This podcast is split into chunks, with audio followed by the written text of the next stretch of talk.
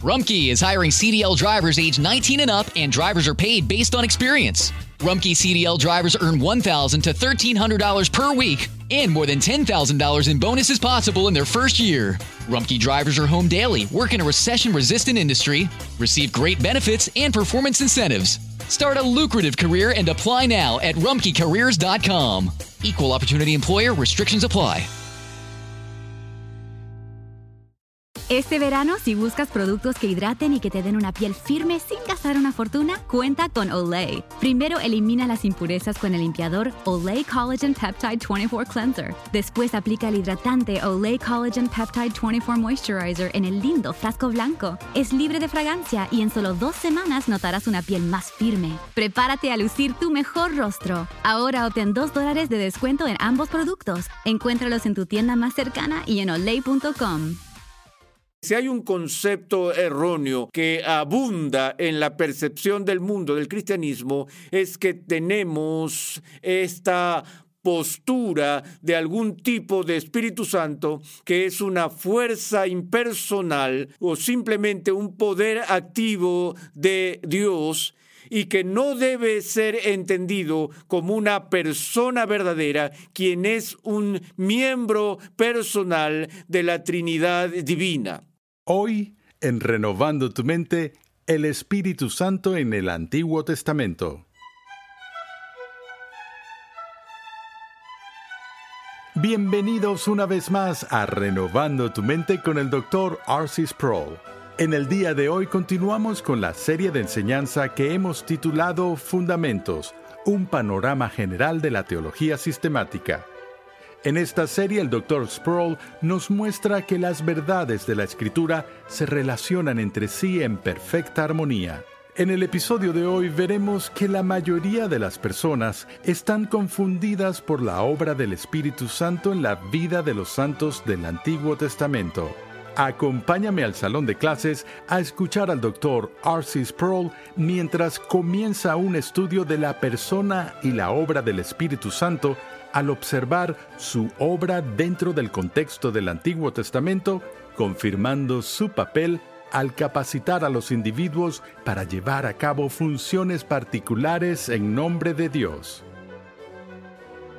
Cuanto más viejo me pongo, más tiendo a ser nostálgico recordar viejos tiempos a lo largo de los años de mi vida y pienso en aquello que lamento y esas experiencias y encrucijadas que he vivido. Y cada vez que hago memoria, la única cosa que salta a mi mente, por supuesto, es el evento más abrumadoramente significativo que cambió mi vida, más que cualquier otro evento decisivo en mi vida, es mi conversión a Cristo. Es decir, por supuesto que puso mi vida patas arriba y recuerdo que cuando sucedió, hablé con todas las personas que conocía, cada amigo que tenía y traté de guiarlos a Cristo, pero sin resultado.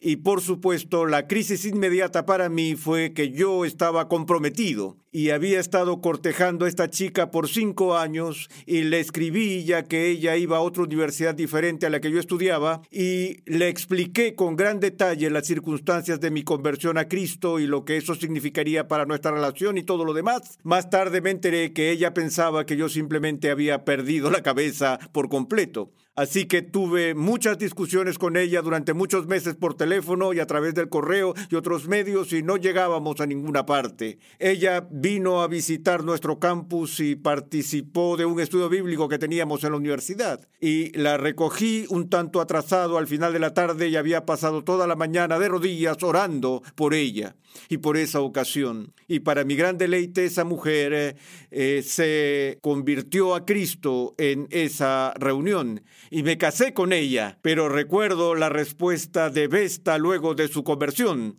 Al día siguiente pronunció estas palabras. Ella dijo, ahora sé quién es el Espíritu Santo. Y pensé que era una respuesta interesante y fascinante para uno que despierta a Cristo por primera vez y he reflexionado sobre ello más y más a lo largo de los años, porque ella había crecido en el entorno de la iglesia y había oído hablar del Espíritu Santo, ella había escuchado la bendición trinitaria en el nombre del Padre y del Hijo y del Espíritu Santo, pero no tenía un entendimiento personal del Espíritu Santo. Pero lo que me gustaría retomar ahora mismo, al presentar este próximo segmento de nuestro estudio, un panorama general de la teología en el área de lo que llamamos neumatología o el estudio de la persona y la obra del Espíritu Santo o del Espíritu de Dios, es que Vesta dijo en esa experiencia de despertar, ella dijo, ahora sé quién es el Espíritu Santo. Y creo que es significativo que ella no dijo, ahora sé qué es el Espíritu Santo, porque si hay un concepto erróneo que abunda en la percepción del mundo del cristianismo, es que tenemos esta postura de algún tipo de Espíritu Santo que es una fuerza impersonal o simplemente un poder activo de Dios y que no debe ser entendido como una persona verdadera, quien es un miembro personal de la Trinidad divina. Una vez más, si ustedes fueran a la enseñanza del Nuevo Testamento, observarían la forma en que Jesús habla del Espíritu Santo, observarían la manera en que los apóstoles escriben sobre el Espíritu Santo, donde el Espíritu Santo se conoce como Él y Él hace las cosas, tiene voluntad, conocimiento, afectos, todas las cosas que componen a la persona se le atribuyen a Dios, el Espíritu Santo, en la Escritura. Lo primero que tenemos que entender sobre el Espíritu Santo es que no es un algo, es una persona, una de las tres personas de la Trinidad. Ahora, uno de los puntos de confusión que tenemos al estudiar el Espíritu Santo es la relación entre la actividad del Espíritu en el Antiguo Testamento y cómo el Espíritu Santo se manifiesta en el Nuevo Testamento y en la vida de los cristianos hoy en día. Así que quiero dedicar un tiempo para ver un corto panorama general de la obra del Espíritu Santo en el Antiguo Testamento como preparación para una comprensión más completa del Espíritu tal como se nos revela en el Nuevo Testamento. Pero regresemos al inicio porque es en el inicio donde encontramos en primer lugar una referencia en la Escritura a Dios el Espíritu Santo. Estoy seguro de que la mayoría de ustedes eh, saben dónde está exactamente. Está en la página 1 es en el primer capítulo del Génesis, donde leemos estas palabras. En el principio creó Dios los cielos y la tierra, y la tierra estaba sin orden y vacía, y las tinieblas cubrían la superficie del abismo. Estas son los dos primeros versículos del Génesis. He hablado de esto en otras series. En nuestra serie del polvo a la gloria analizamos esto en breve, y he escrito un libro sobre todo este tema de la persona del Espíritu Santo llamado El misterio del Espíritu Santo. Pero ahora quiero ver esta confrontación inicial que tenemos con Él. La Biblia nos dice que en el principio Dios crea el cielo y la tierra. Esa es la declaración temática. Y el versículo 2 del Génesis es algo problemático y ha causado un poco de consternación entre los intérpretes de Génesis. Y la tierra estaba sin orden y vacía. Y las tinieblas cubrían la superficie del abismo. Ustedes conocen la teoría de la brecha que es popular. Yo diría a nivel popular, pero no tiene mucha credibilidad en el mundo de la teología bíblica. Conlleva la idea de que entre el versículo 1 y el versículo 2 está la caída y que el único versículo real en Génesis que se refiere a la creación es el versículo 1. Todo lo demás se refiere a algo que sucede en la brecha. Pero dejando la teoría de la brecha a un lado, todavía quedamos con esta lucha de este retrato de la creación aún desordenada que se describe en las categorías de tinieblas, y sin orden. La tierra no tenía orden y estaba vacía y las tinieblas cubrían la superficie del abismo. Algunos de ustedes habrán visto alguna vez uno de los segmentos de la serie de Carl Sagan llamada Cosmos y tal vez incluso han leído el popular libro de Sagan con ese mismo título llamado Cosmos, que fue un bestseller total. Y si están familiarizados con la obra de Carl Sagan, recordarán que Carl Sagan no apoyaba para nada al cristianismo. Era un científico y no apelaba a la religión para eh, fundamentar sus propias teorías científicas. Pero una de las cosas que me pareció fascinante de él es que en la primera página de su libro, que se llama Cosmos, hace la afirmación dogmática de que el universo en el que vivimos es cosmos, no caos. Y la diferencia entre cosmos y caos es la diferencia entre el orden y la confusión es la diferencia entre sin forma y con forma. Y en las categorías bíblicas es la diferencia entre la oscuridad pura y la luz, entre un universo vacuo que eh, en última instancia está vacío de cualquier cosa significativa y lo que está lleno y rebosante del fruto del Creador. Entonces, lo que tenemos aquí en los versículos iniciales del libro del Génesis es un anuncio dramático de cosmos. Y vemos en esta proclamación de Cosmos que el versículo inicial declara el origen del universo. No es producto de una sopa caótica explotando por sí misma y creando mágicamente el cosmos, tal como tanta gente piensa que fue así, sino un quién, quien él mismo es el autor del orden y no de la confusión. Él es Dios, quien crea el mundo. Pero todavía tenemos esta situación. El mundo estaba sin orden y vacío. Las tinieblas cubrían la superficie del abismo hasta que en el siguiente versículo es donde nos encontramos por primera vez a Dios el Espíritu Santo. Y el Espíritu de Dios se movía sobre la superficie de las aguas. Ahora, otra idea para mover que encontramos en el Nuevo Testamento es el concepto de cubrir o empollar. Es la misma idea que se comunica cuando Dios envía al ángel Gabriel a visitar a esta mujer del campo en Nazaret y le dice que está a punto de convertirse en madre. Y ella dice, ¿cómo será esto puesto que soy virgen? Y el ángel le dice a María, así es como será. El Espíritu Santo vendrá sobre ti y el poder del Altísimo te cubrirá. Por eso el santo niño que nacerá será llamado Hijo de Dios. Y ese verbo que se menciona sobre el Espíritu Santo que viene sobre ella es el mismo concepto que se utiliza aquí del poder creativo generador del Espíritu de Dios.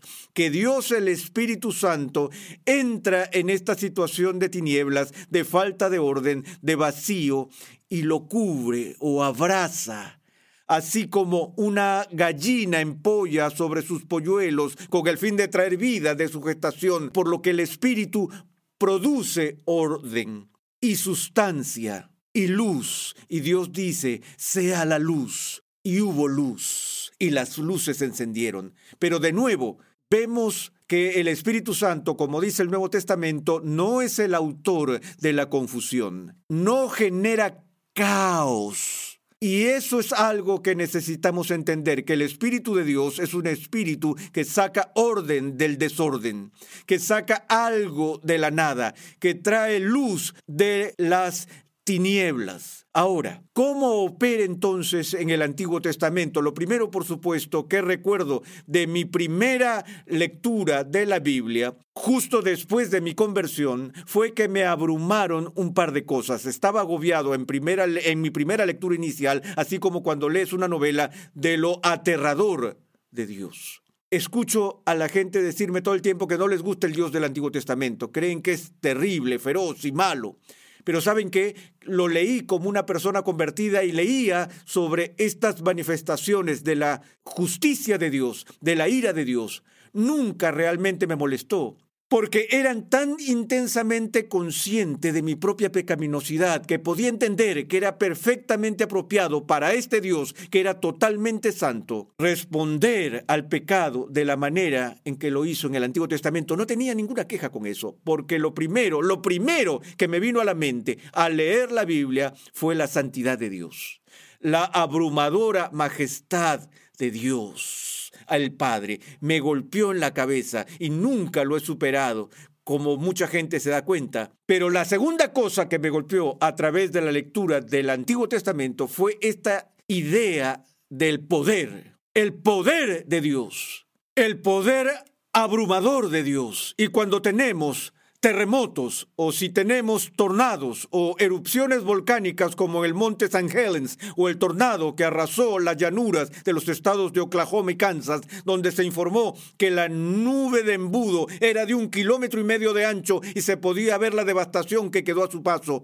uno queda abrumado por el poder de la naturaleza. Pero esas cosas no son nada comparadas con el poder trascendente del Señor de toda la naturaleza, que va más allá de cualquier cosa que sucede en este planeta, pero en todo el alcance cósmico de las cosas tiene el poder de crear un universo. Y ven que este poder se manifiesta en el Antiguo Testamento, principalmente en términos del Espíritu Santo, quien es llamado en griego, por cierto, el dunamis de Dios. Y la palabra dunamis se traduce como poder es el espíritu de poder.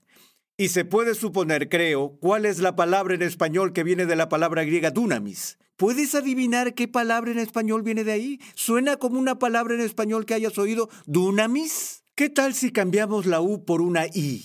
Di, din, ayúdame. ¿Qué es poderoso y explota si lo enciendes? Dinamita, de acuerdo, ahí lo tenemos, dinamita. La palabra dunamis llega al español, solo cambias un par de letras y obtienes dinamita, porque eso es lo que encontramos cuando nos topamos con el poder de Dios, el Espíritu Santo en las Escrituras. Bueno, vemos ese poder manifestado en el Antiguo Testamento principalmente de dos maneras. Una que ya hemos indicado, el poder de la creación y la segunda está en el poder de la redención, donde es el Espíritu Santo quien está impulsando activamente el proceso redentor en el Antiguo Testamento. Ahora, ya hemos visto el triple oficio de Cristo como profeta, sacerdote y rey. Y dije que esos tres oficios en el Antiguo Testamento, el oficio de profeta, el oficio de sacerdote y el oficio de rey, eran todos oficios de mediadores. Ahora, voy a decir algo más sobre esos oficios. Todos eran oficios carismáticos. ¿Qué quiero decir con eso? Y no eran los únicos oficios carismáticos, el profeta, el sacerdote y el rey, sino que también había durante un periodo de tiempo especial en Israel, antes de que los reyes fueran ungidos, había otros líderes carismáticos que fueron llamados jueces. Ahora bien, decir que eran carismáticos no significa que eran que pertenecían a una iglesia pentecostal. Ese no era el punto. El punto proviene del significado del término en griego carisma, que tiene que ver con el concepto de don. Aquellos que eran singularmente dotados fueron ungidos por el Espíritu Santo. Sansón, el Espíritu de Dios vino sobre él y tuvo el poder de hacer las grandes hazañas que hizo a través de él, no a través de su habilidad natural conocida, sino porque fue ungido o dotado de forma carismática por Dios. También fue así con Gedeón y los profetas cuando el Espíritu Santo vino sobre ellos. El Espíritu Santo les dio poder para su ministerio. El Espíritu Santo ungió a los sacerdotes para el ministerio. El Espíritu Santo estaba ungiendo al rey para llevar a cabo su obra de reinado. Y por supuesto, la persona más dotada del Antiguo Testamento carismáticamente fue Moisés quien recibió este poder de Dios para sacar a su pueblo del éxodo. Ahora, para ilustrar el tipo de poder que estaba trabajando redentoramente en el Antiguo Testamento, vemos que durante el ministerio de Moisés, su suegro, Jetro, observó a Moisés en todas las cosas que estaba haciendo, que Moisés obviamente estaba un poco complacido consigo mismo y orgulloso de sus logros, y le explicó a Jetro lo siguiente: Sabes que juzgo todas las disputas entre el pueblo, les doy la ley, intercedo ante Dios, hago esto, los guío a través del éxodo, bla, bla, bla, bla, bla, bla. Y Jetro lo miró y dijo: Moisés, percibo que lo que estás haciendo no es bueno. ¿No es bueno? ¿Qué quieres decir que no es bueno? Que es demasiado para un hombre dirigir a estos cientos de miles de personas. Necesitas organizar esta nueva nación que formaste para dividirla en grupos más pequeños. Y bajo la inspiración de Dios, el Espíritu Santo le dice a Moisés que haga eso. Y así se le instruye a Moisés que separe para sí a setenta hombres que él sabe que serán los ancianos del pueblo. El punto que Dios señala es, tomaré del Espíritu Santo, Moisés, que está sobre ti, y lo distribuiré entre estos setenta hombres, para que puedan ministrar a la comunidad y a la congregación junto contigo. Ahora, esa es una coyuntura crítica en la historia del Antiguo Testamento y el registro de la misma, en sus detalles y en todo su humor, por cierto, se encuentra en Números capítulo 11 donde Dios hace precisamente eso. Toma el espíritu que está sobre Moisés, lo transfiere a los 70 ancianos y comenzaron a profetizar. Y esto crea algo de crisis allí. Pero lo que está pasando aquí es otra vez estamos viendo el poder de la unción del Espíritu Santo para realizar ciertas funciones. Ahora, una de las cosas que nos confunde es que solo porque una persona es ungida por Dios, el Espíritu Santo, en el Antiguo Testamento, o le es dado poder o es impulsada para hacer alguna de estas tareas, no significa que haya nacido del Espíritu Santo no significa que necesariamente sea salva o que necesariamente sea creyente. Vemos al Espíritu Santo venir sobre Saúl y luego partir de Saúl. Notamos esto eh, cuando vemos a personas como Balaam inadvertidamente dando profecías bajo el poder y la inspiración del Espíritu Santo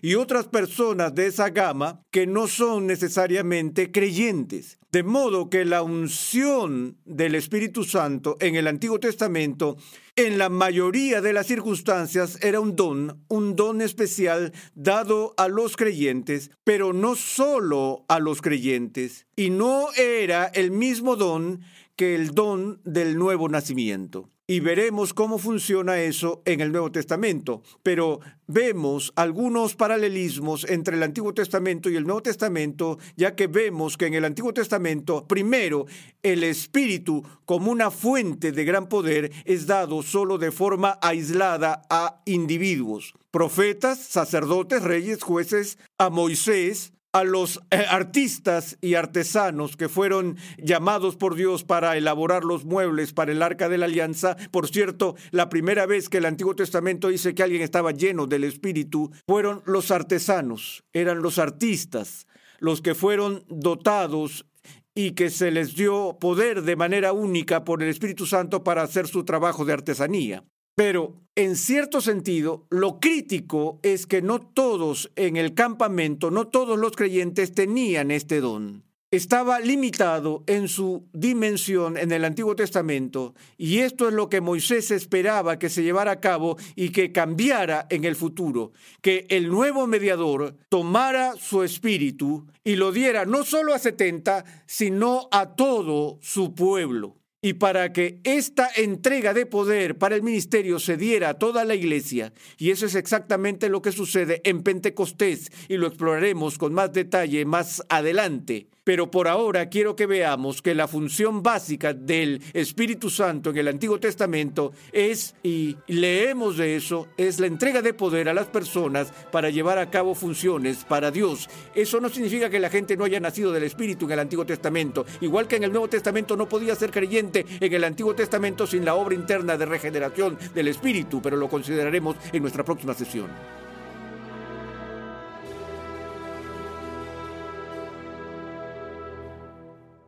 Estás en sintonía de Renovando tu Mente con el Dr. Arcis Sproul. Te invitamos a visitar nuestra página web renovandotumente.org, donde podrás solicitar gratuitamente la guía de estudio de esta edificante serie. La Biblia de Estudio de la Reforma ya está disponible. Esta Biblia de Estudio cuenta con más de un millón de palabras de explicaciones versículo por versículo y temáticas, con la colaboración de 75 pastores y teólogos de alrededor del mundo liderados por el Dr. R.C. Sproul. La Biblia de Estudio de la Reforma está cuidadosamente elaborada para ofrecer una experiencia de lectura, estudio y discipulado sin precedentes para cada edad y etapa de la vida cristiana. Para más información visita la página web reforma.com hoy mismo.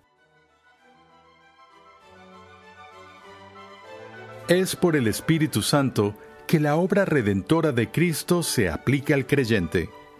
Es a través de su obra que se le concede la vida espiritual.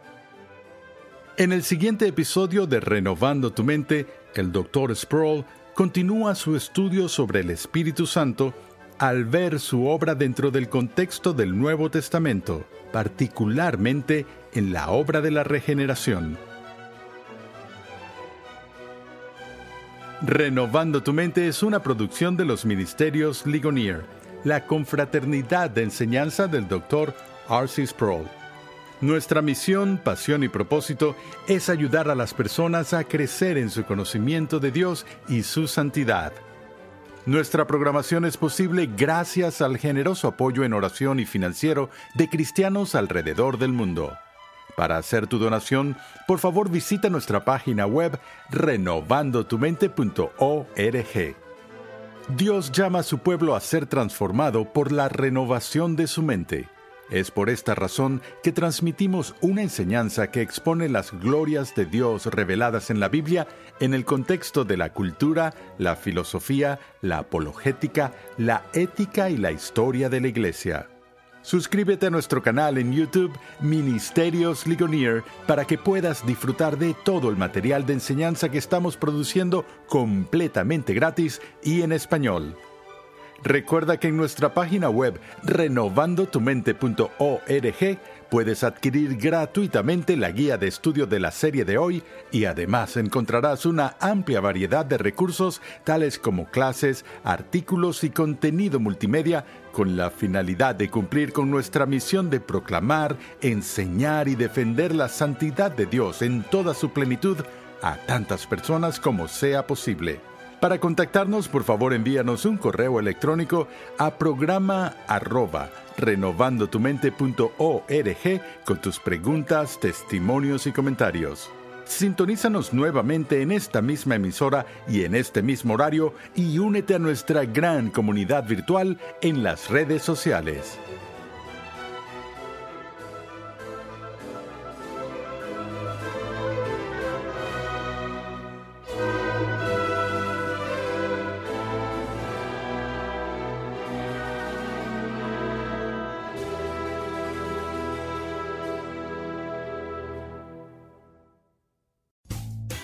Rumkey is hiring CDL drivers age 19 and up, and drivers are paid based on experience. Rumkey CDL drivers earn $1,000 to $1,300 per week, and more than $10,000 in bonuses possible in their first year. Rumkey drivers are home daily, work in a recession resistant industry, receive great benefits and performance incentives. Start a lucrative career and apply now at rumkeycareers.com. Equal opportunity employer restrictions apply. Looking for a brew unique to you? Find it at Kroger. Discover distinctly different chameleon organic ground coffee with flavors like Guatemala and Dark and Handsome. They're so organic, so sustainable, and so good. Visit Kroger today to get yours.